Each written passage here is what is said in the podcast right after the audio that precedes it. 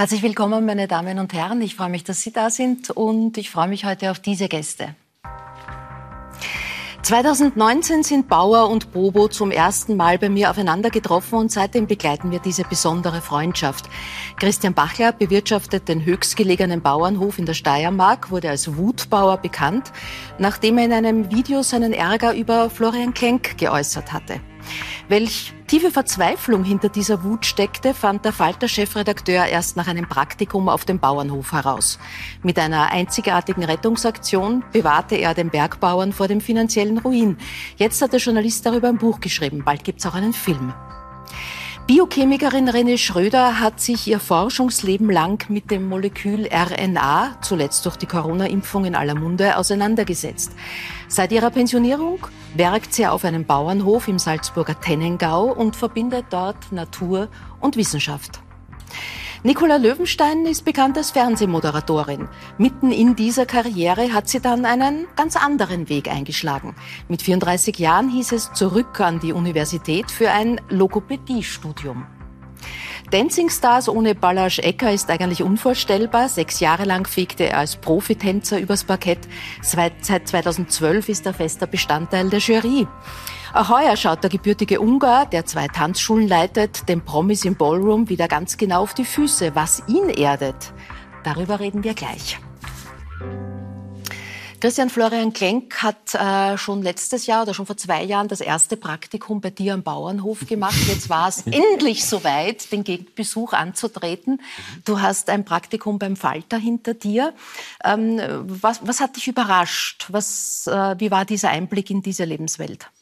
Ja, man stellt sich das ziemlich anders vor. Man ist ja da, glaube ich, stellt sich das so Hollywood-filmmäßig ein bisschen im Hintergrund, nicht, dass da Trubel und Stress und keine Ahnung, extra Platz so auf die Art. Ne? Äh, dass das dann aber eine völlig andere Atmosphäre war oder ist, war spannend und beeindruckend zugleich, sage ich mal. Ne? Mhm. Sag uns ganz investigativ, welche Atmosphäre hast du beim Falter angetroffen? Ähm, das ist total ruhig und jeder ist voll fokussiert in seine Geschichte, in sein Thema. Mhm und versinkt da regelrecht in dem und ist da schon ein bisschen, glaube ich, ja, so wie bei dir, wir blädeln immer so wie so Schweißhund, nicht? Wenn er eine Schwerte hat, dann lässt er nicht mehr los. Das Gefühl hat man da bei den Kollegen rundherum, dass da mhm. jeder in seinem, irgendwie die Spur aufgenommen hat, mhm. sozusagen. Florian, du hast ja nicht nur bei deinem Praktikum am Bergbauernhof beim äh, Christian eine andere Lebenswelt betreten, sondern sozusagen in andere Lebenswelten hineinzuschnuppern, ist ja die Basis deiner Arbeit eigentlich. Du warst ja jetzt auch für das Buch, du warst in einem Schlachthof, du hast dich mit den Themen rundherum beschäftigt. Was macht das als Mensch mit dir, dieses überall eine ganz andere Welt als deine kurz zu erfahren? Ja, es schärft, es schärft die Augen und den Blick. Also ich war in, einem, in einer Schweinezucht mhm. und seither weiß ich, wenn ich auf der Autobahn fahre, ich sehe diese Hallen mit den großen Güllegruben und den Silos, die habe ich früher nicht wahrgenommen. Mhm. Und jetzt, wenn ich auf der Autobahn fahre, sehe ich dauernd Schweinefabriken zum Beispiel. Mhm. Oder wenn ich äh, auf die Baumgrenze schaue in den Alpen, dann fällt mir immer die Erzählung vom Christian ein, dass mhm. die der Wald da nach oben wandert, dass das alles verbuscht und dass da oben die Zwergschlammschnecke haust mit dem Leberegel, der die Rinder befällt. Und das ist eine Auswirkung des Klimawandels, weil das auf einmal ein Tier ist, das in wärmeren Gefilden hochklettert. Mhm. Also gleichzeitig, äh, normalerweise bin ich auf Korruption abonniert. Äh, ich kann durch keinen äh, also nicht, wenn ich durch einen Tunnel fahre und da ist Flüsterasphalt, dann denke ich mir, warum ist in einem Tunnel Flüsterasphalt? also, also man kann, oder ich sehe irgendeine Lärmschutzwand, wo niemand wohnt und der Blick eines Journalisten ist natürlich anders, weil er viele Dinge, viele Geschichten erfährt und mit diesen mhm. Geschichten sozusagen, es gibt ja den schönen Satz, woran man denkt, das sieht man. Mhm. Und äh, jede Recherche hat sozusagen immer einen Blick, äh, der Experten, die einen durch die Welt führen. Ja, mhm. Also ein guter, guter Journalist lässt sich ja dauernd herumführen. Und so ist es eben, wenn man durch ein, ich weiß nicht, durch ein Arbeiterviertel geht, sieht man die, die mhm. Welt anders, wenn man mal mit einem Sozialarbeiter geht. Und wenn man durch ein Rotlichtviertel geht, sieht man die Welt anders, wenn man mhm. mit einer Sozialarbeiterin spaziert. Ne? Und, also so, mhm. und so ist es, wenn man mit ihm spazieren geht über die Alpen oder er mit mir durch die Redaktion spaziert sieht er die Zeitung anders, sehe ich die Alben anders. Mhm. Niki, du hast äh, dich, nachdem du eigentlich drauf und dran warst oder mitten in einer Karriere dich mhm. in dieser Medienbranche befunden hast, hast du dich entschlossen, ein Logopädiestudium, also Sprecherziehung, Spracherziehung, mhm. all das zu machen. Aber warum? Warum in diese Welt dich begeben? weil ich im Nachrichtenstudio gestanden bin zuletzt und das Gefühl hatte, ich möchte noch irgendwas lernen und machen, wo ich nicht nur über Menschen berichte und über Menschen spreche, sondern wo ich irgendwas Gutes in dieser Welt noch bewirken kann, mit Menschen arbeiten. Mhm. Das war mein Antrieb, das war mein Wunsch. Und du hast schon gesagt, die Sprache, das Sprechen, auch die Stimme, das ist ja als Moderatorin, das sind unsere Werkzeuge, also die habe ich die ganze Zeit benutzt. Wirklich Ahnung, was ich damit mache, hatte ich aber nicht. Und ich habe mir gedacht, ich glaube, das kann ich mitnehmen und noch einmal was ganz anderes lernen und Patientinnen, die Kommunikationsprobleme mhm. haben, unterstützen damit. Mhm. Mit, mit welchen Themen, mit welchen Problemen kommen da Menschen jetzt zu dir? Du arbeitest ja jetzt auch als selbstständige Logopädin.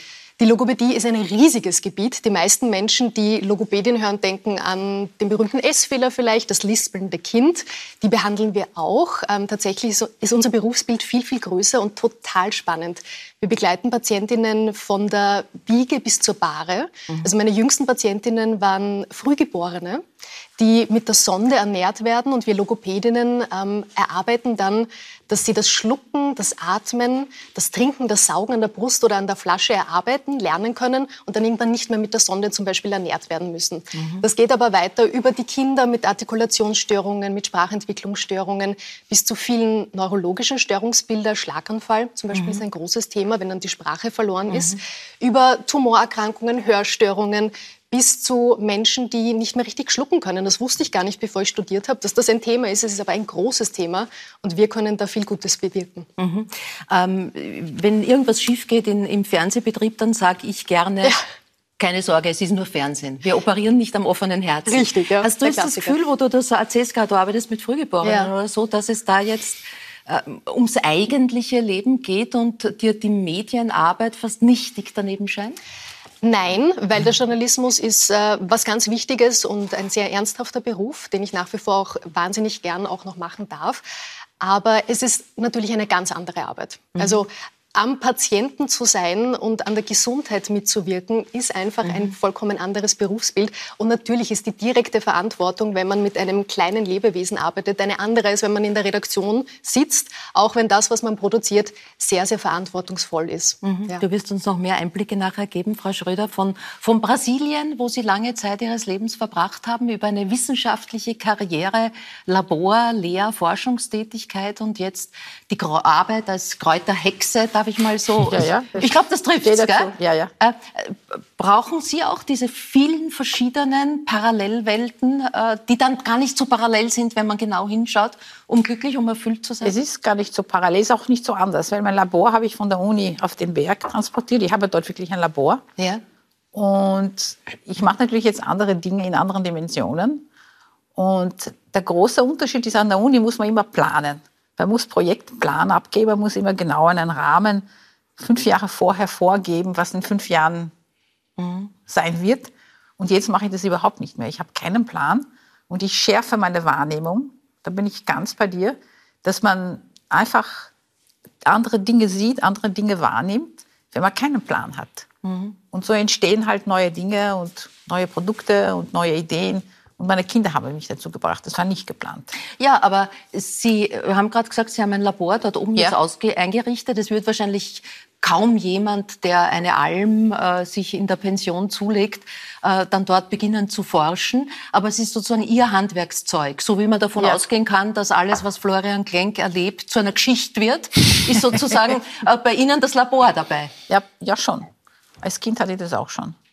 Ja, also es ist unerwartet. Gestern war eine, eine Wandergruppe, die sind vorbeigewandert, weil so schönes Wetter war, die sehen das und dann winke ich ihnen, kommen, die waren ganz erstaunt, dass man da oben am Berg ein Labor findet und, und das, die Kräuter sind ja toll. Momentan sind die Brennnesselsamen zu pflücken und die sind heuer so wuchtig und so toll. Mhm. Und das schöne Wetter hat das alles nochmal angetrieben. Also es ist schon toll. Mhm. Wenn man genauer hinschaut, hat ja jeder irgendwie diese andere Welt, die auch dabei ist. Balasch, ich war sehr erstaunt, dass ich gehört habe, dass du jetzt neben deiner Tätigkeit als Dancing Stars äh, Juror und Tanzschulenbesitzer auch ein Selbstversorgungsprojekt hast, wo du auch Gemüse äh, selber baust, äh, mit Olivenbäumen experimentierst. Ist das was, was dich erdet? Wie kam es dazu, äh, dass du das gesucht hast, diese Herausforderung in der Natur? Durch Zufälle, wie sehr viele Dinge im Leben. Ähm, es war nicht so gemeint, aber es ist so passiert. Ähm, äh, ich habe natürlich einen Ausgleich gesucht äh, zu meinem Alltag. Mein Alltag ist unter Menschen, viel, viel reden, immer im Mittelpunkt zu stehen. Und äh, dazu habe ich eigentlich einen Gegenpol gesucht. Da habe ich ein kleine, äh, kleines Gut äh, äh, gekauft, wo ich mich ein, eigentlich nur ähm, aufladen und entspannen wollte. Mhm. Und äh, diese, diese Beziehung hat sich dann weiterentwickelt. Und äh, weil der Gut so groß war, wir konnten äh, mit meiner Frau ein paar Dinge ausprobieren, kam Corona. Äh, für uns, äh, muss ich ehrlich sagen, äh, vielleicht äh, positive Weise, weil wir haben so viel äh, äh Zeit gek äh, gekriegt mhm. dadurch äh, Kultur, äh, Unterhaltung äh, lag ja am Boden, äh, sage ich mal, in den oder liegt immer noch ein bisschen ähm, äh, in, den, äh, der letzten Zeit. Dadurch haben wir wahnsinnig viel Zeit gewonnen, was normalerweise wir sicherlich äh, uns nicht hätten nehmen können. Und äh, wir haben überlegt, was, was macht man mit der Zeit? Ja? Mhm. Ähm, und äh, zum Beispiel Oliven. Ähm, wir haben sehr viele Tanzreisen auf äh, Istrien gemacht. Da äh, mochte ich immer wahnsinnig den Gegend, mochte ich das Essen, äh, mochte ich, äh, äh mag ich am, am liebsten äh, kroatische oder istrianische Oliven. Und haben gesagt, ja, an und für sich, wir haben studiert, so klimamäßige, wo, wo wir momentan sein, ist nicht wirklich viel Unterschied zwischen Istrien mhm. ähm, und ähm, pannonische Ebene. wir sind in der Nähe vom Neusiedlsee. So, probieren wir mal, äh, pflanzen wir mal ein paar Olivenbäume. Mittlerweile haben wir 70, 80 kleine Olivenbäumchen. Und äh, wir schauen, mhm. was, was es Jetzt weiß ich von der René Schröder, dass Sie für diese landwirtschaftliche Komponente eine richtige Ausbildung gemacht haben. Ist es bei dir Learning by Doing oder war es schon alles schiefgegangen? Ist alles schiefgegangen, äh, was, was äh, nur schiefgehen hat, hat können. Äh, ich habe zwar eine Landwirtschaftsprüfung abgelegt und ablegen müssen, um mit dem ja. überhaupt anfangen zu können, aber ich habe die Prüfung, aber das Wissen und Können noch nicht. Mhm. Und ich, ich bin, ich mache es lieber und mache ich meine Erfahrungen und versuche versuche daraus zu lernen. Ähm, ist es vielleicht eine Art Faulheit. Äh, äh, andersrum, äh, man, genauso wie beim Tanzen, solange man es nie erfahren hat, äh, wie es ist, wenn es nicht richtig funktioniert, kann man ja auch nicht wissen, wie es, wenn es, wenn es äh, richtig mhm. funktioniert. Das gehört einfach äh, zum Lernprozess dazu. Vielleicht ist der mühsamere Weg, aber mhm. bis jetzt hat es Spaß gemacht. Zu eurer beider Geschichte, die wir ja schon einige Zeit äh, mitverfolgen, als ihr das letzte Mal da gesessen seid. Ähm, da wurde äh, der Bachlerhof gerade einmal gerettet. 12.829 Menschen waren damals Spender, Menschen aus unterschiedlichsten Welten, unterschiedlicher Ideologie, unterschiedlicher politischer Ausrichtung äh, und, und, und. Aber neben den Spendengeldern, Florian, gab es auch ganz, ganz viele Reaktionen. Äh, du nennst das den äh, bäuerlichen Phantomschmerz, dass Menschen einfach auch eine inhaltliche Verbindung zu dieser bäuerlichen Gesellschaft haben, die uns offensichtlich irgendwie verloren gegangen ist in einer Welt, in der die Kühe lila sind. Ja, das war das Spannende dran, dass erstens die Leute, die, also es ist ja nicht meine Spendenaktion gewesen, sondern es war ein Team von Leuten, die sozusagen ursprünglich den Christian nur beraten wollten, wie man jetzt mit diesem Kredit umgeht. Und äh, dann haben wir gesagt, wir müssen irgendwie mhm. 70.000, 80.000 Euro Spenden aufstellen und daraus wurden dann aber 400.000. Aber das Spannende war, dass die Leute, die mitgeholfen haben, der Rechtsanwalt Michael Pilz, die PR-Beraterin Christina Aumeier-Hayek, der Nico Hofinger, mein, mein Schwager in dem Fall, alle irgendwo in ihrer Familiengeschichte eine bäuerliche Geschichte hatten. Meistens eine Geschichte des Rebellentums, meistens Geschichten von Bauern, die versucht haben, aus Systemen auszubrechen mhm. oder die aufgrund von Bankenkrediten gescheitert sind, weil sie mhm. sich übernommen haben, weil sie falsche Investitionen gemacht haben, weil sie auf ein System vertraut haben, das dann kollabiert ist. Und ich habe dann für das Buch mit meinem Vater ein langes Gespräch geführt, weil der Christian mir zwei Vorwürfe gemacht hat, nämlich ich hätte keine Ahnung von der bäuerlichen Gesellschaft, stimmt. Mhm. Und zweitens, ich hätte noch nie Existenzangst gehabt, stimmt auch. Und dann ist mir eigentlich eingefallen, mein, ba mein Vater war Nebenerwerbsbauernbub in den, in den äh, 50er Jahren und hat eine Landwirtschaft erlebt, die noch 20 Jahre vor meiner Geburt äh, so funktioniert hat wie im 18. Jahrhundert, nämlich mit der Hand ins Feld. Und 20 Jahre ist eigentlich nicht lang, das ist so wie 9-11. Ne? Diese mhm. Zeitspanne vor meiner Geburt, jetzt bin ich ja noch ein jugendlicher Jüngling, ne? noch nicht so ein alter Mann, der irgendwie aus der grauen Geschichte zieht. Und da ist mir bewusst geworden, wie unglaublich rasant schnell mhm. sich eine Subsistenzwirtschaft, wo die Bauern eigentlich sich selbst ernähren, oder ein kleines Dorf, 125 Häuser, die sozusagen eine, sich selbst irgendwie genügen, katapultiert wird in eine Weltwirtschaftsproduktion mit hohen Krediten, mit hohen Investments. Also eigentlich das, was man im Beginn des 20. Jahrhunderts in der Industrialisierung erlebt hat. Mhm. Und das mit all seinen Vorzügen und Verheerungen. Ich will das nicht romantisch verkitschen, das gute alte Dorf, aber ich will es auch nicht so äh, sozusagen als einen Ort des Grauens beschreiben, den viele österreichische Schriftsteller gesehen haben, das Dorf als ja. sozusagen Ort des Faschismus und der Brutalität, sondern das, was mein Vater da erzählt, ist so eine Art Gemeinwohlökonomie mit Liebe und Mord, mit äh, Handel und äh, buntem Leben, aber auch mit einer gewissen Eintönigkeit, aber vor allem mit vielen Kindern, mit Kindern auf der Straße. Die Straße ist dann asphaltiert worden, dann sind die Autos gekommen, haben die Kinder verdrängt, dann ist der Fernseher gekommen, haben die Alten vom Bankerl verdrängt. Mit dem Auto kam der Kofferraum, mit dem Kofferraum kam die Fahrt zum Supermarkt in die Stadt, mit dem Supermarkt starb der Nahversorger und auf einmal ist eine Struktur mhm. verloren gegangen. Und das, was wir da irgendwie versucht haben aufzuschreiben, ist, was an dieser Struktur ist, heute wieder zu entdecken, mhm. ohne zu kitschig zu sein. Jetzt ist ja die 20 Jahre, die der Florian da beschreibt, ist ja auch in etwa die, der Zeitraum, äh, den du jetzt verantwortlich bist für mhm. diesen Hof, nicht ganz, ähm, äh, den du mhm. mit 20 Jahren von deinem Vater, der zu früh starb, übernommen hast, übernehmen musstest. Mhm. Wenn du jetzt aber an deine Kindheit denkst, äh, welches Leben, welches bäuerliche Leben war das damals? Ja, es ist im Wesentlichen genau das, was du beschreibst. Ne? dass wir halt quasi ziemlich weit abseits vom Schuss eigentlich schon noch mit diesen Strukturen äh, aufgewachsen sind. Ne? Mhm. Eben, mir fällt das massiv auf, eben die Kinder auf der Straße. Ne? Hängt natürlich damit zusammen, dass die Leute jetzt sogar wegziehen. Dass sie nicht nur vom Auto verdrängt wurden und jetzt vor dem Fernseher oder vor irgendeinem PC sitzen oder vor dem Smartphone, sondern dass es gar keine Kinder mehr gibt, weil die Elterngeneration sozusagen in die Stadt gezogen ist, weil draußen äh, die ganzen Strukturen quasi äh, zusammenbrechen letztlich. Ne? Das heißt, äh, ja, zeitverzögert quasi ein bisschen noch das, was dein Vater eben auch äh, beschrieben hat. Nur jetzt nimmt es einfach massiv Fahrt auf. Ne? Mhm. Äh, eigentlich muss man ja rückblickend sagen, oder vielleicht habt ihr das ja damals oder du auch schon damals so empfunden, dass deine Wutrede, und du wurdest ja als Wutbauer dann sozusagen bekannt, eigentlich ein Akt der Wertschätzung war. Ähm, ja. Schon, kann man ja, das so sagen. Ja. Ähm, äh, was eint euch? Die Geschichte, die vielen Reaktionen an diese Geschichte sind ja auch deshalb so faszinierend, weil sie so viele Ebenen hat. Eben eine sehr gesellschaftspolitische Ebene, ihr habt es ausschnittlich schon gerade beschrieben, ähm, äh, eine sehr persönliche Ebene, ähm, natürlich die ganze Medienebene, die dazu kommt. Was habt ihr herausgefunden, was euch eint? Oder war das eigentlich sehr schnell klar und sehr schnell da? Diese, diese Einigkeit in der Art, äh, die Welt zu sehen?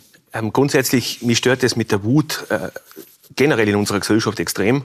Nicht nur, weil sie mich jetzt so als Wutbauer etikettiert haben, ja. sondern wenn ich jemand dieses Wutschild umhängt, dann nehme ich ihn automatisch nicht mehr ernst, weil so auf die Art in der Wut sagt man halt oft Sachen, wenn man wirklich zornig ist, die man eigentlich nicht so meint und die man dann fünf Sekunden, nachdem sie über die Lippen kuscht ist, ähm, schon bereut. Mhm. Das war bei mir nicht so, ich habe mir schon was gedacht dabei. ne? Ne? Und Du hast ja sogar zensiert, glaube ich, dein Video, ne? Genau, wir haben ein paar Versuche gebraucht. Weil da war zu viel Wut da.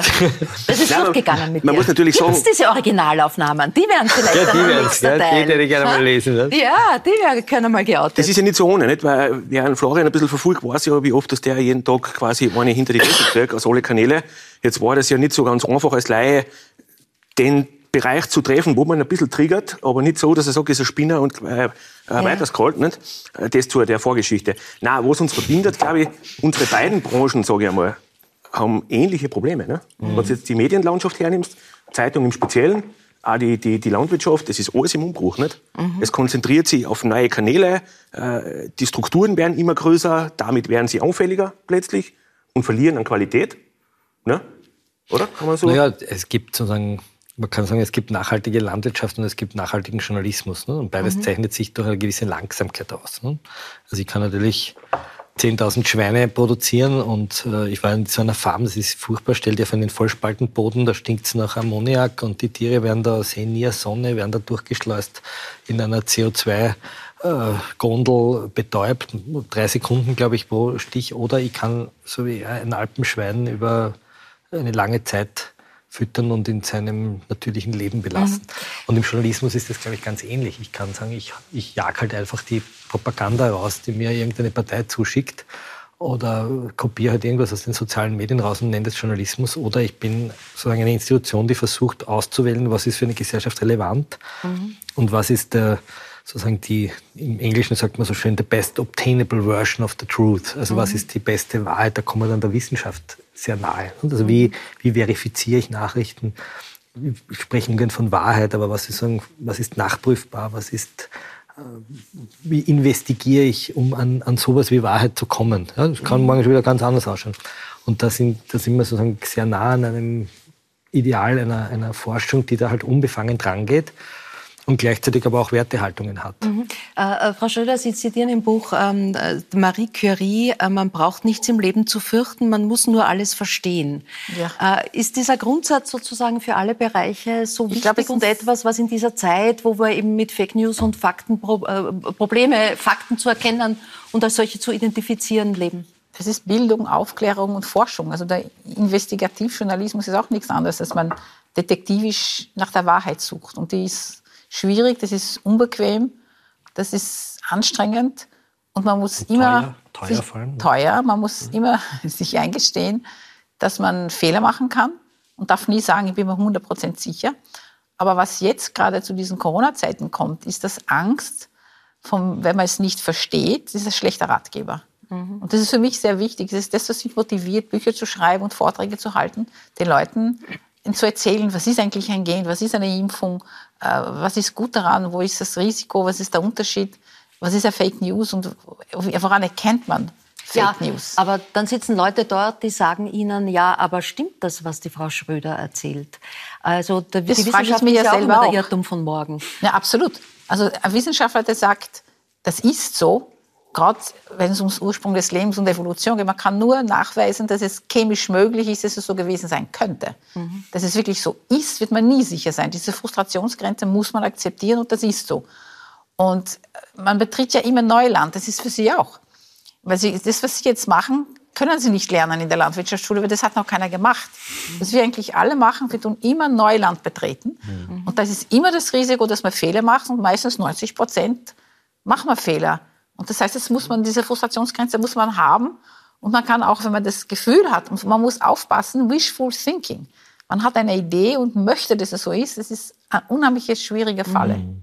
Also man muss immer sich eingestehen, man, man kann Fehler machen. Und Fehler machen, das ist auch die Methode, wie die Evolution weitergeht. Mhm. Also Trial und Error ist die, es gibt keine andere Methode. Gleichzeitig ist es sozusagen wichtig, das sozusagen das Handwerkszeug dazu zu haben. Nicht? Und ich glaube, was die Corona-Pandemie gezeigt hat, ist ja, wie viele Medienleute, aber auch wie viele Forscher mit den modernen Medien nicht zurechtkommen. Nicht? Also das öffentliche Streiten der Wissenschaft ist ja ein anderes als das öffentliche Streiten der Gesellschaft. Diese wenn Diskussionsgrundlage. Zwei, genau, also wenn sich zwei Wissenschaftler öffentlich streiten, verunsichern sie möglicherweise das Publikum, ja. wenn es um die Frage der Pandemie geht. Ja, und ne? Kritik ist bei uns ja so wichtig. Wenn jemand ja, meine Arbeit kritisiert, bin ich dankbar, weil genau. das heißt, er hat sich damit auseinandergesetzt und, und er hat sich was gedacht und dann kann ich an den mhm. Weg weitergehen. Mhm. Andere sind beleidigt, wenn jemand mhm. kritisiert. Der Bauer und der Bobo, wie es Wut Freundschaft wurde, gibt es jetzt als Buch erschienen im Schollner Verlag und es wird im Frühjahr auch einen Film geben, an dem Kurt Langbein Wein gerade arbeitet. Ein paar Ausschnitte dürfen wir schon jetzt zeigen. Oh, kenne ich noch gar nicht. Der Egel kennt dann, wann er quasi im Rind ist und bohrt sich dann innerhalb von ein paar Stunden durch bis in die Leber und legt dann dort seine, seine Eier ab. Das heißt, die Wärme durch den Klimawandel führt dazu, dass ja. die Schnecke da raufkommt und mit der Schnecke der Egel. Genau. Und das Rind frisst den Egel. Genau. Und der Egel frisst die Leber vom Rind. Genau. Für die Jagd scheiße ich mir ein bisschen an. Sind die gefährlich eigentlich? Sie sind schon wilder als wir, als wir ein normales Rind. Mit einem Hund stört sich da die Killerkuh-Diskussion nicht. Weil da hätten wir schon Spaß. Christian, der Florian Genk hat sich Zeit genommen. Er hat äh, auch den Aufwand auf sich genommen, äh, da mit dabei zu sein. Äh, wann hat dir das letzte Mal mit den Sorgen, die du auch am Bauernhof hast, äh, jemand so zugehört? Oder wem würdest du dir wünschen, dass äh, dir zuhört, dir Zeit nimmt, Anteil nimmt an deiner Situation? Das ist eine gute Frage. Das ist eine sehr, sehr gute Frage. Ähm, weil man das, glaube ich, nicht so pauschal ähm, ähm irgendwie äh, beurteilen oder nicht so, so sagen kann. Äh, ich glaube, man muss die Frage fast ein bisschen umdrehen. Äh, wann ist man selber bereit, dass man über die Sorgen und Probleme dementsprechend redet, dass man überhaupt mhm. einen erreichen kann? Mhm. Und da ist halt die Schmerzgrenze, zumindest bei mir war sie sehr, sehr hoch. Und die ganze Geschichte ist halt eben dann quasi an der Schmerzgrenze entstanden, dass man gesagt hat, okay, jetzt müssen wir mal irgendwie noch extern ausschießen, sozusagen. Aber grundsätzlich sind das natürlich alles Themen, die jeden, wie wir jetzt da sitzen, betreffen. Mhm. Ne? Es gab ja auch sehr viele Reaktionen. Was, was waren für dich die wichtigsten oder auch die schönsten Komplimente, die du empfunden hast? Ähm, naja, es waren dann schon, äh, wie soll ich sagen, wenn du in, dieser, in, in diesen Problemen drinnen steckst, ne, äh, zieht man sie zurück und dann glaubt man ja sehr, sehr oft, man ist der Einzige, den das betrifft. Nur du mhm. bist schwach. Wir haben ja heute die Instagram-Welt, wo alles schön, alles gut ist, alles ein erfolgreich, mhm. nicht? Äh, und mit den Schattenseiten oder so halt, das nur für ein paar Prozent gütert und der Rest auf der Strecke bleibt, das verdrängen wir ja gekonnt. Ne? Ähm, das war dann spannend, wie dann die Reaktionen kamen sein, aus alle gesellschaftlichen Schichten, aus alle Altersklassen, Altersgruppen sozusagen. Alter, uns geht's genau gleich. Und da gibt's mhm. Schicksale, wo es dann fast ein schlechtes Gewissen hast, dass mir jetzt da äh, sozusagen geholfen worden ist, ähm, weil es da ganz andere Sachen noch mhm. gibt. Also es ist wirklich ein, ein ganz ein großes Problem. Mhm. Die Geschichte war auch eine wunderbare Gelegenheit für dich, deiner Verantwortung als Vater nachzukommen. Du hast ja Zwillinge, die da sehr involviert und mitgewirkt haben. Das heißt, du konntest ihnen eigentlich auch unvorstellbar und total wertvolle Erkenntnisse vermitteln. Ja, also wir haben zwei Biobauern, zu denen wir gerne fahren. Der eine ist der Klaus Dutzler, der für den mhm. ORF arbeitet, ja. den Schauplatz leitet gleichzeitig Schweine züchtet und natürlich der Christian Bachler. Und wir haben gesagt, wir teilen uns einmal auf für eine Woche und bin mit meinem Sohn zum Christian Bachler gefahren, während die Tochter beim Dutzler war. Und das war schon sehr berührend zu bemerken, wie der kleine Bur da wieder Nils Holgersson über den Hof huscht und auf einmal mit Tieren connected, die er normalerweise entweder aus dem Kinderbuch kennt und lustigerweise sind die Bauernbücher, die Kinderbücher immer die Bauernhöfe der vorangegangenen Generationen. Mhm. Also mhm. vielleicht kriegen dann die Kinder, meine Enkeln Massentierhaltungsbauernbücher. Ne? das ist lustig. Also, ja. die, die Bauern, also die Kinderbücher meines Vaters, er hat das erzählt, sind, wird noch mit Sichel gearbeitet. Ne? Und wir haben da schon ja. die Maschinen. Also das nächste ist dann vielleicht das Vollspaltenboden-Kinderbuch. Also es ist eine gewisse Verkitschung. Aber bei ihm ist ja die bäuerliche Welt sozusagen das ist eine verschworene Gemeinschaft der Tiere. Ja, die sind ja alle Petfluencer, werden jeden ja. Tag gefilmt von Jeder Christian. hat einen Namen. Jedes hat einen Namen. Nessie ist der Star, der Hund. Ja, ja dann gibt's ja. Jack Norris und Agrobert und wie sie alle heißen. Also jeder kennt diese Tiere. Der kleine Falter, der geboren wurde, ja. als wir hier das erste Mal genau, gesessen sind, der jetzt irgendwann verspeist wird. Außer wir retten ihn noch.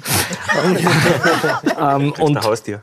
Auf einmal hat der Bub sozusagen begonnen, da die Schweine zu umarmen und die Hunde. Und, und äh, es war ein sehr berührender Moment. Ich würde wie gesagt, auch nicht verkitschen, mhm. aber es ist ein Schon Moment. Ein wir haben einen Tierkolumnisten beim Falter, den Peter Ivanjewitsch, der einen sehr, sehr wichtigen Satz einmal gesagt hat. Er hat gesagt, du musst dein Kind so erziehen, dass es beim Anblick eines Tieres und auch einer Spinne, eines Wurms, eines Ohrenschlürfers Ah sagt und nicht I. Aha. Ja, so, das ist die, das ist sozusagen die Kunst einer Erziehung im Umgang mit Tieren. Ja.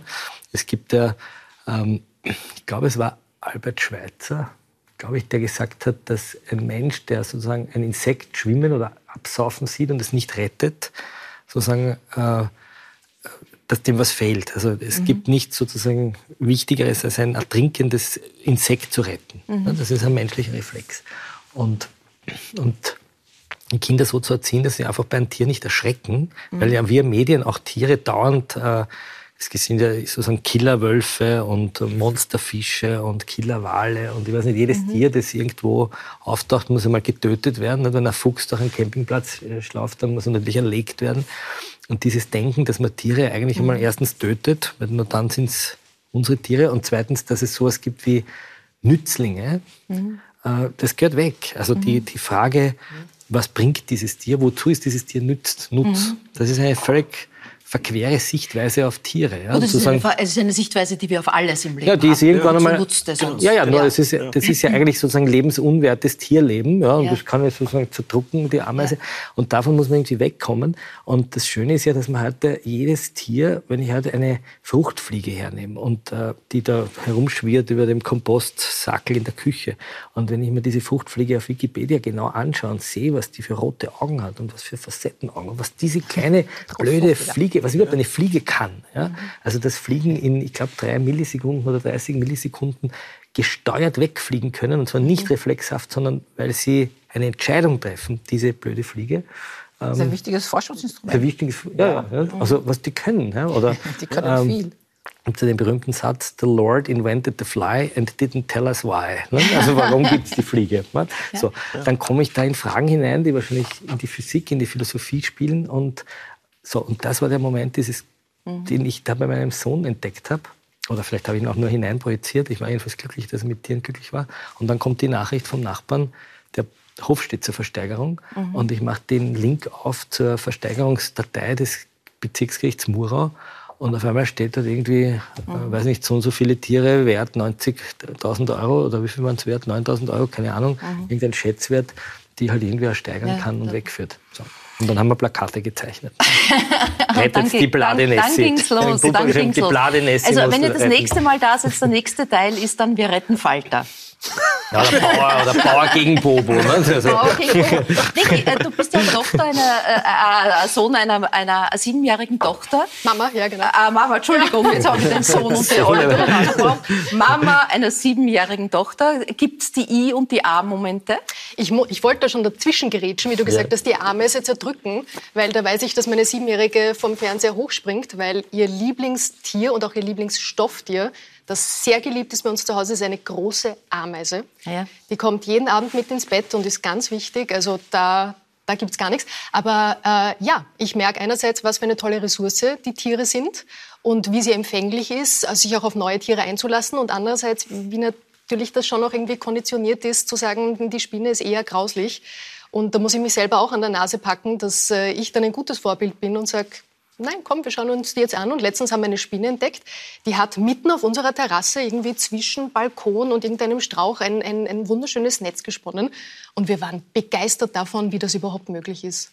Ja, was die ihre eigenen Samen tragen mit ihren Fühlern, nicht? oder dass Ameisen 150 Millionen Jahre alt sind und eigentlich überall auf der Welt vorkommen. Also man kann zu jedem Fischl... Ja. Ja. Mhm. Aber also, vielleicht entscheidet sich die Menschlichkeit dann an der Gelse. Wir haben oben am Leierhof gibt es noch keine Gelsen, aber heuer war eine. Weil auch das Klimawandel wird die Gelsen bringen. Also das, und hast du sie leben lassen, die Gänse? Nein, ich hatte nicht die Gelegenheit.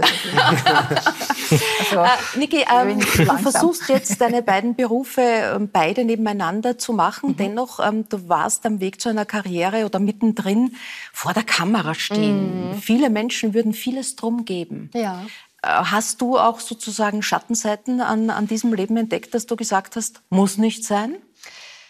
Es ist ein, ein super toller Beruf und ich habe ganz wunderbare Dinge äh, moderieren dürfen von den Salzburger Festspielen, aus der Mailänder Skala, Bundespräsidenten-Sondersendungen, also wirklich, was alles ich mir nur erträumt habe. Ähm, aber ich bin, als ich bei den Nachrichten war, ein paar Jahre, und das war eine sehr intensive Zeit, die Flüchtlingsbewegung 2015, Terroranschläge, Trump hat gerade seinen Wahlkampf gestartet. Es war sehr viel los. Und gerade bei den Nachrichten bekommt man das nicht so Gute dieser Welt dann doch sehr konzentriert mit. Mhm. Und ich habe dann über die Zeit gemerkt, dass die Energiebilanz bei mir irgendwann persönlich nicht mehr gestimmt hat. Also ich habe ähm, ich bin mit weniger Energie am Abend rausgegangen, als ich reingekommen bin. Und dann habe ich gemerkt, das wird sich nicht lange ausgehen, ohne dass ich irgendwann ausgebrannt bin oder zwider oder zynisch. Das will ich alles nicht. Mhm und ähm, habe deshalb den Gedanken zugelassen, vielleicht gibt es ja auch noch etwas anderes. Und das war ein, ein durchwegs schmerzhafter Prozess, weil wie du sagst, sich über ein Jahrzehnt eine Karriere aufzubauen, die eh super läuft und äh, alles prima, ähm, und dann zu merken, aber da ist noch was. Mhm. Das war nicht immer einfach, ja, aber ich bin sehr froh, dass ich es dass ich's gewagt habe, den Sprung dann zu machen ins kalte Nass. Wenn äh, Zuschauer und Zuschauerinnen, die jetzt zuhören, werden manche vielleicht sagen, diese Stimme, die erinnert mich irgendwie, da kenne ich was. Und da sind wir dann bei Ihrem Forschungsgebiet der RNA. Ja. Äh, das hat natürlich viel mit der, die Stimme mit der Mama, ja. muss ich sagen. Ja, also ja. Martina ja. Rupp, langjährige Kollegin und, und Ö3, ja, Radiolegende dürfen wir jetzt schon sagen. Ja. Und Walter Gröbchen, dein Papa, beide ja. eigentlich zwei Persönlichkeiten, die das Radioleben äh, in Österreich über viele Jahre geprägt haben. Wie prägend war das für dich und auch deinen Zugang zum Thema Stimme? Also die, du hast ja die lang einfach dann aus dem Radio gehört. Ja, ja, total. Also bei Stimme ist es ganz wichtig, was für Sprechvorbilder hat man auch. Mhm. Wenn ich in einer Familie aufwachse, wo total schnell gesprochen wird, dann tendiere ich wahrscheinlich auch eher dazu, da mitzuhalten. Und bei mir war es natürlich genauso. Diese trainierte Stimme, wobei sie das immer sehr intuitiv gemacht hat. Mhm. Diese trainierte Stimme quasi schon im Mutterleib mitzubekommen, natürlich hat das was mit mir gemacht und damit äh, bin ich aufgewachsen. Und ich habe auch, als ich dann so Richtung Teenageralter gegangen bin und dann, dann wird man manchmal ein bisschen so kieksig und, mhm. und möchte ein bisschen cool sein, da hat sie immer gesagt, hey, hey, hey, Stimme runter. also, hat, mich, hat mich da auch früh schon quasi ein bisschen ähm, sanft diszipliniert. Und das, äh, das ist in mir drinnen. Also das, das werde ich nicht los, selbst wenn ich wollte. Und ich will es gar nicht loswerden, weil es kommt mir total zugute. Äh, ist die Stimme ein bisschen ein unterschätztes Organ? Also das hat ja mit vielen Themen im Leben, äh, mit psychologischen, mit Selbstwert mit, ja. äh, zu tun. Also jetzt abgesehen von, von äh, Krankhaften oder Problemen, die ja. du als Logopädin jetzt ja. äh, behandelst, gibt es ja da ganz viel. Ganz viel. Ich glaube gar nicht, dass sie unterschätzt ist. Ich glaube, sie wird ein bisschen übersehen. Weil die Stimme, die, die ist die halt Stimme da. wird übersehen, ist schön. Ja. Überhört. Ähm, die ist halt da und wir, wir nutzen sie und wenn wir das Glück haben, dann funktioniert es auch und manchmal bleibt sie uns aber weg oder bricht oder klingt ganz anders, als wir eigentlich wollen mhm. oder als wir uns selber wahrnehmen oder von anderen wahrgenommen werden möchten. Ähm, ja, und es ist ein ganz, ganz feinspüriges Organ, wie du gesagt hast. Jede Emotion kann man oft schon, wenn man jemanden gut kennt und nur den Telefonhörer abhebt und jemand sagt Hallo, kann man oft schon erkennen, wie ist der drauf. Mhm. Die, die Stimme spiegelt unsere Emotionen. Ähm, ich habe mal die, die Ina Regen interviewt und die hat einen schönen Satz gesagt, der Kehlkopf ist die Verbindungstür zwischen innen und außen. Und das finde ich ganz wunderbar. Genauso ist es. Unser Innerstes tragen wir nach außen, nicht nur mit dem, was wir mit unserem Körper machen, sondern auch, wie wir klingen. Mhm. Und ähm, da gibt es auch viele Menschen, die, die ein Problem haben. Und deshalb ist es auch so schön, da als Logopädin ansetzen zu können und, und äh, eine Wirkung entfalten zu können. Vor deiner Ausbildung, dem Studium der Logopädie, hast du eine journalistische Ausbildung gemacht. Und das ja. ist einer deiner Lehrer. Ja. ja. das war allerdings. hat damals auf der FH unterrichtet. Ja. Und du hast äh, in Erinnerung Erinnerung am Dachboden gekramt und den sogenannten ja. Kleinkoffer gefunden, den du Ich habe ihn mit. Was, was, was ist da, was war da drinnen? Florian, also, du dich überhaupt noch dran? Man, man, muss dazu sagen, ich habe Journalismus studiert und bin als frisch gefangte Studentin, habe ich ein Praktikum beim Falter machen dürfen. Ja. Das haben nicht viele dürfen. Ich ja, habe es ergattert. Ja. Richtig. Habe dort sehr, sehr viel gelernt und meine Freunde haben dann zu meinem Geburtstag mir diesen legendären Klenk-Koffer geschenkt. Für die investigativen JournalistInnen, mhm. auch schon gegendert. Und äh, da war alles drinnen, was man so braucht. Äh, Lupen, um ganz genau hinzuschauen, Einweghandschuhe, Weiß nicht genau, was mit denen passiert ist, um ehrlich zu sein. Äh, Nervennahrung, also ich glaube Schokolade war drinnen, Notizblock, ein Regenponcho, wenn man draußen unterwegs ist und ein Stadtplan. Ja. Alles verbraucht. Also er ist jetzt mittlerweile leer, aber wie es für eine gute investigative Journalistin sich gehört, wollte ich das Original noch finden und bin eben auf den Dachboden noch gekraxelt. Ganz gerührt. Ja. Wobei manche werden natürlich jetzt klingt der Koffer lesen. Ja, genau. Das ist wahrscheinlich du Kleinkoffer. Ne? Ja, genau, du Kleinkoffer. Du Kleinkoffer. Also das, äh, das besondere ja. Geschenk und die besondere Geschichte. Praktikanten und Praktikantinnen in dem Fall, Balasch, in deiner äh, Dancing Stars Karriere als, als äh, Tänzer, als Profitänzer, hast du da ja quasi einige herangeführt. Ähm, wir sehen eine, eine, einen kurzen Ausschnitt oder ein paar kurze Ausschnitte aus deiner tänzerischen Dancing Stars Karriere. Äh, und das war, die waren ja nicht immer einfach, die man dir da an die Seite gegeben hat. Ähm, an wen denkst du besonders gern zurück? An wen denke ich besonders gern zurück? Äh, äh, an Nina Proll. Ja? Weil äh, Nina war damals noch nicht so präsent vielleicht. Sehen wie, wir da gerade, ja? ist sie. Na, schau. Äh, hätte ich da gar nicht damit gerechnet. Nina war damals nicht so präsent, äh, aber sie hat eine eigene Art von Humor gehabt, genau vielleicht wie ich. Keine äh, hat es verstanden, ich äh, glaube schon ein bisschen. Wir haben wahnsinnig gut verstanden, leider das ja. Publikum, äh, uns weniger. Da, daher kamen wir nicht so wahnsinnig weit, aber war eine schöne das ist Zeit. Jetzt, glaube ich, die Astrid Wirtenberger, mit der du Astrid, gewonnen hast. Mit Astrid habe ja. ich gewonnen, natürlich. Äh, alles, was gewonnen wird, äh, äh, wird und umgeahmt mit äh, positiven äh, Eindrücken war das auch ja so, war eine sehr ja. erfolgreiche Partnerschaft. Janine Schiller kommt jetzt in deiner Erzählung nicht vor? Janine Schiller, natürlich kommt äh, die Janine in meinen Erzählungen äh, vor. Es ist, es ist eine Wahnsinnserfahrung äh, äh gewesen. Äh, ich habe äh, gedacht, dass es nur, nur April-Scherz ist, wie sie mir, mir zugelost worden ist. Ich sage, gut, aber man muss ja mit den Karten spielen, die in der Hand hatte. Ähm, und ich habe vielleicht kurz versucht, äh, mich in sie zu verlieben. Äh, es ist mir nicht gelungen.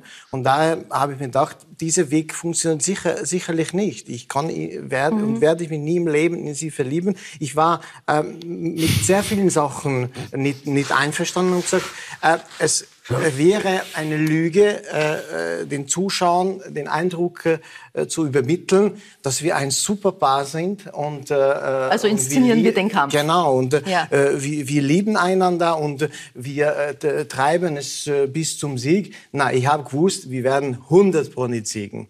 Äh, und äh, gesagt, okay, äh, wir können einander überhaupt nicht leiden und es äh, beruhte sich auf äh, Gegenseitigkeit. Also es war nicht so, dass ja. ich sie nicht leiden habe können, sondern sie mich meiner Meinung nach genauso nicht. Der Wuttänzer. Der Wuttänzer, ja, genau. Ja, der Wuttänzer. Ich, war, ich kann, es viel mehr, ähm, da fällt mir nur ein Beispiel ein. Ich war leicht erkühlt äh, habe ich vielleicht zweimal in einer Stunde gekostet. Und, und sie kam dann äh, so maskiert äh, zur Stunde, wie heutzutage alle ausschauen auf der Straße. Ja, ja? ja vielleicht war sie da einfach eine Vorreiterin. Handschuhe, Handschuhe, Maske ja. und so weiter. Und wir tanzen jetzt rum. Ich habe gesagt, ist das jetzt wieder ein Scherz? Na, sie, sie meint es ernst. Ja. Okay, das ist Ihr Recht. Äh ja, äh, du sagst, also so nach dem Motto, wenn nicht miteinander, dann tanzen wir nebeneinander. Ähm, spürst du das jetzt als Juror auch gleich, ob die Chemie in einem Paar stimmt oder nicht? Man muss ja da sehr, man ist ja doch sehr intim, sehr nah miteinander. Ähm, und kann sich diese Chemie noch verändern oder ist das so, wie du sagst, ein sehr zentrales, quasi erste Liebe-Moment, das es gibt oder nicht? Ich betreibe, wenn ich jetzt diese äh, Gedanken und Worte von euch auffassen darf auch eine Art investigative Journalismus äh, in, in meine Jurorentätigkeit. Dadurch, dass ich sehr lange dabei bin und sehr viele Partnerinnen selber erleben habe dürfen und äh, äh, seitdem auch sehr viele äh, gesehen als äh, Kandidaten, äh, meine ich äh, zu sehen Dinge, was andere vielleicht äh, noch nicht sehen und äh, nicht spüren. Vielleicht äh, artig schneller, als sie eh selber draufkommen.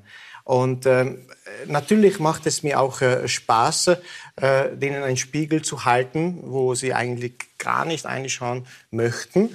Äh, ich halte das Spiegel hin und dann sehen sie etwas. Ähm, und meistens sieht man auch gute und, und schlechte Dinge.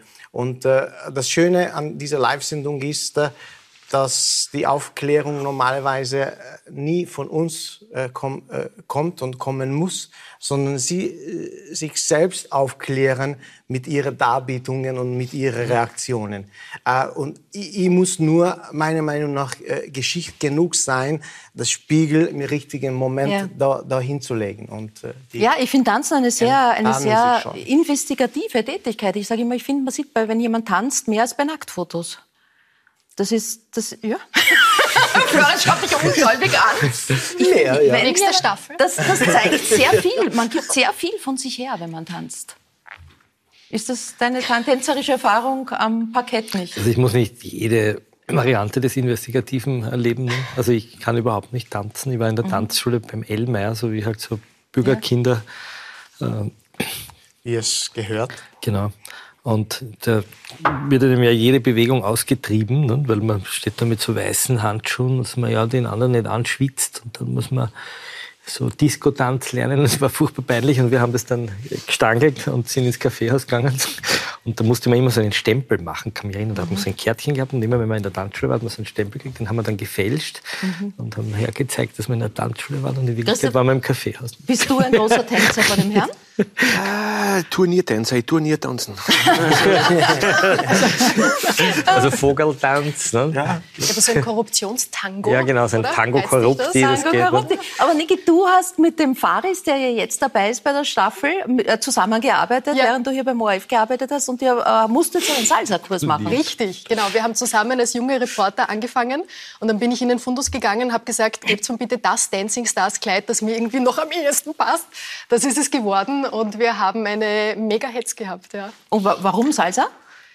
Äh, pff, ich glaube, da, das war drinnen. Also das, das, das ging irgendwie. Ähm, das hat die Redaktion ausgesucht und wir haben natürlich alles gesagt, was die uns gesagt haben. Ja, ja wir haben es gemacht.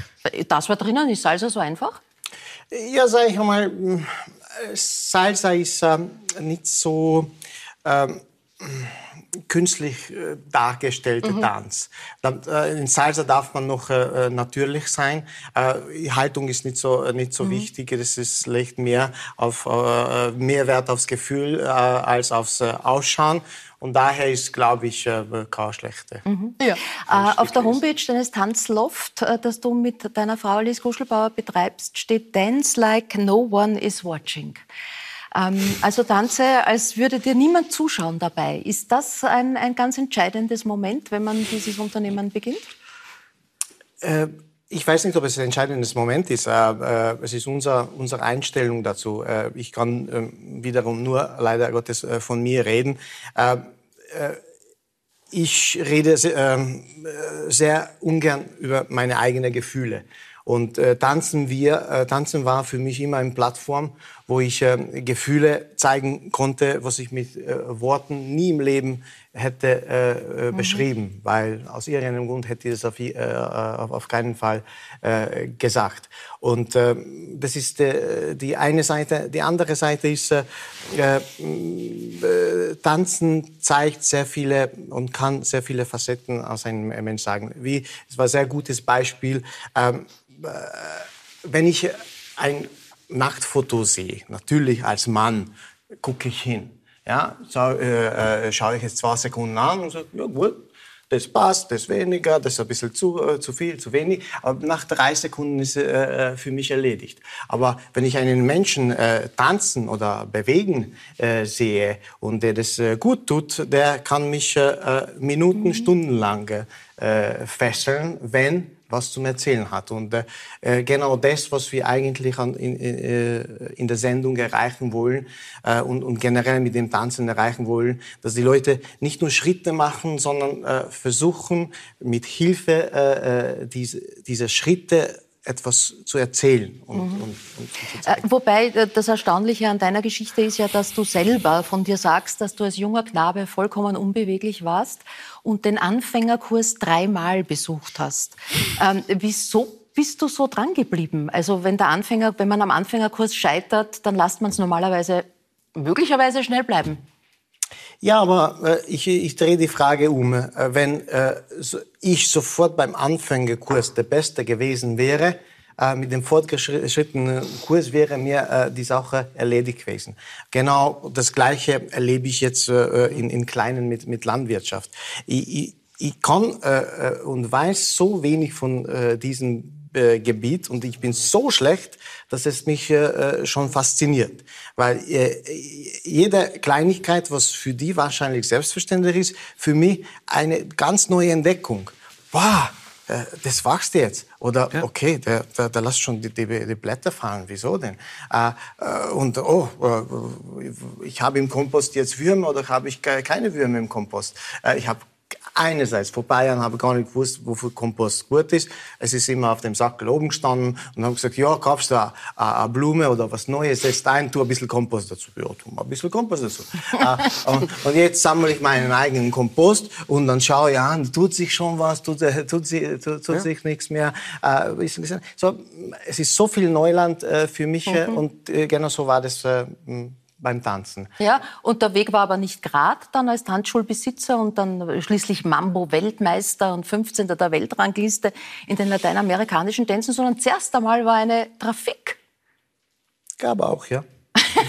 man, man, muss da ja Geld verdienen. Also ohne Geld kommt man nicht weiter. Und äh, äh, sag ich mal, ich habe Wirtschaft äh, studiert, ich habe es schnell zusammengerechnet, was ich jetzt äh, als Tänzer verdienen könnte und gesagt, ja, das reicht nicht, ich muss mhm. was tun, weil äh, ich muss ein bisschen, ein bisschen, ein bisschen Bares in, ähm, in, in der Hand haben.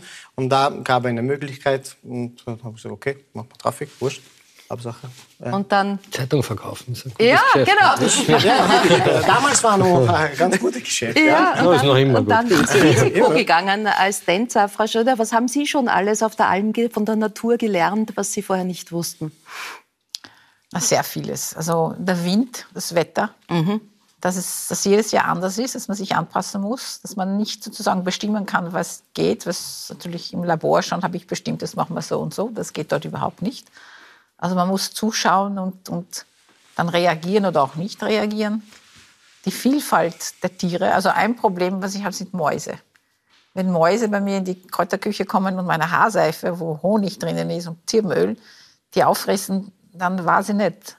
Ich fange sie, soll sie jetzt erschlagen oder bringe ich sie auf die Postalm und die ist in einer halben Stunde wieder da. Ja, okay. ja also mit Katze Mäusen. Holen, ne? Katze holen. Das sagen alle, wollen mir Katzen und Hunde geben, aber ich, ich will dabei jetzt keine Katzen und Hunde. Also ja, also ich habe eine Beziehung mit den Mäusen. Mhm. Ähm, noch nicht so eine gute. Spinnen finde ich sensationell. Also Spinnen gibt es so viele und überhaupt, ich habe ja wilde Wiesen. Die werden ja nur einmal im Herbst dann gemulcht. Da ist eine Vielfalt an Insekten und Schmetterlingen und, und allem, die ich noch nie gesehen habe. Mhm. Also das ist schon, die, die Muflons waren vor kurzem auf der Wiese und Rehe und der Fuchs kommt uns besuchen schaut im Wohnzimmer rein. Also es ist schon eine ganz andere Welt. Wozu brauchen Sie dort ein Labor? Reicht es nicht, das einfach zu Nein, das ist eine landwirtschaftlich gewidmete Fläche und ich muss das bewirtschaften. Ich kann nicht einfach dort wohnen und sagen, Ja, aber zum Hallo. Bewirtschaften brauchen Sie ja kein Labor. Naja, aber ich will ja keine Kühe und keine Schweine oder Schafe. Mhm. Ich möchte was herstellen. Ah ja, das ist ja mein Fenster mhm. vom Labor. Ja. Äh, ich möchte ja auch, dass das Ganze wirtschaftlich sozusagen mhm. auf eigenen Beinen steht. Und das ist ein Versuch. Ob ich scheitern werde, das weiß ich nicht. Mhm. Aber auch mit wilden Kräutern sammeln ist uraufwendig. Und da muss ich mich anpassen. Ich kann nicht anpflanzen und das, was ich anpflanze, nehmen, sondern ich muss schauen, was wächst. Und dann überlege ich mir, was kann ich damit machen? Tees, welche Wirkungen haben sie? Ich würde ja auch gern wissenschaftlich äh, testen lassen, wie, ob die Salben wirken und was sie alles tun. Und ich, ich habe eine Sache, wo ich wirklich ein Problem habe. Das sind diese modernen Gesetze, ähm, Vorschriften, wann man eine Salbe verkaufen darf oder nicht. Das ist der Tod für alle kleine Bäuerinnen und Bauern, die Salben produziert haben und die verkauft haben. Mhm. Ja, das geht nicht, weil wir brauchen eine Produktinformationsdatei. Das sind 40, 50, 60 Seiten lang. Das darf man nicht selber machen. Ich kann es machen, weil ich Chemikerin bin. Wenn man es machen lässt, kostet so viel, dass eine Salbe nie sich mhm. zählt. Also da muss man wirklich was tun, damit dieses alte Wissen und diese alte Tradition was die Bauern wirklich gemacht haben, als es noch keine Medizin gab. Die haben enorm tolle Rezepte und, und, und ein Wissen, was nicht verloren gehen soll. Und da haben wir auch ein Projekt mit der Christine Fröschel, der Nachbarin in Abtenau, äh, das Kräuterwissen aus dem Lammertal, alte Bäuerinnen und Bauern interviewt, welche Kräuter sie wie verwendet haben und wogegen. Und ich kann jetzt natürlich nachschauen, gibt es wissenschaftlich dazu Arbeiten, dass die Wirkstoffe wirken mhm. oder nicht wirken, wie sie wirken. Da gibt es sehr viel. Und das äh, Forschungswissen, das Sie Ihr Leben lang gesammelt haben, haben Sie äh, vor kurzem in einer Wiener Vorlesung gehalten. Es geht um das zentrale Forschungselement Ihres Lebens, nämlich die RNA. Was ist Leben? Die Geschichte des vielseitigen Moleküls RNA ist da jetzt in einem Büchlein zusammengefasst. Und es ist natürlich durch die gesamte Entwicklung rund um die Corona-Impfung als mRNA-Impfstoff sozusagen im Leben äh, der Menschen angekommen. Was ist da das wichtigste äh, Missverständnis und warum Warum ist das so besonders? Eine kurze Vorlesung über die RNA in einer Minute. Ja, das ist das Molekül, was zwei Dinge kann. Also die Ribonukleinsäure. Es ist Henne und Ei. Ja. Es hat Information und Funktion in einem Molekül. Es haben immer die Evolutionsforscher gestritten, war die DNA zuerst, man braucht DNA, um Proteine zu machen, waren Proteine zuerst, man braucht Proteine, um DNA zu machen. Man hat hin und her gestritten. Und dann entdeckt, die RNA war bekannt, aber mit denen hat niemand gern gearbeitet, da haben hauptsächlich Frauen damit gearbeitet, weil das war so instabil, dass man wirklich so vorsichtig arbeiten musste, sonst war es schon weg, bevor man es überhaupt isoliert, isolieren könnte. Und dann hat man entdeckt, dass RNA beides kann. Es ist Henne und Ei in einem. Und das war natürlich in den 80er Jahren, da hat es kling, kling, kling, kling gemacht. Boah, da ist ein Molekül, das ist Henne und Ei. Und man hat immer mehr geforscht, welche Funktionen dieses Molekül hat. Es gab in den 80er Jahren schon eine Pandemie mit einem RNA-Virus, HIV. Ja, ich bin oft auf den Liveball gegangen als RNA-Molekül. Es hat keine Sau interessiert, was RNA ist. Und jetzt wollen sie auch nicht wissen, dass Covid ein RNA-Virus ist. Auch Schnupfen und Grippeviren sind RNA-Viren. Diese, diese Moleküle, die können halt sehr viel. Die sind sehr flexibel, haben unterschiedliche Strukturen, falten sich zu flexibel und sind aber instabil und vielseitig. Und die mRNA-Impfung ist nicht so neu. Ja, die ist seit längerem entwickelt worden für, für Krebstherapien.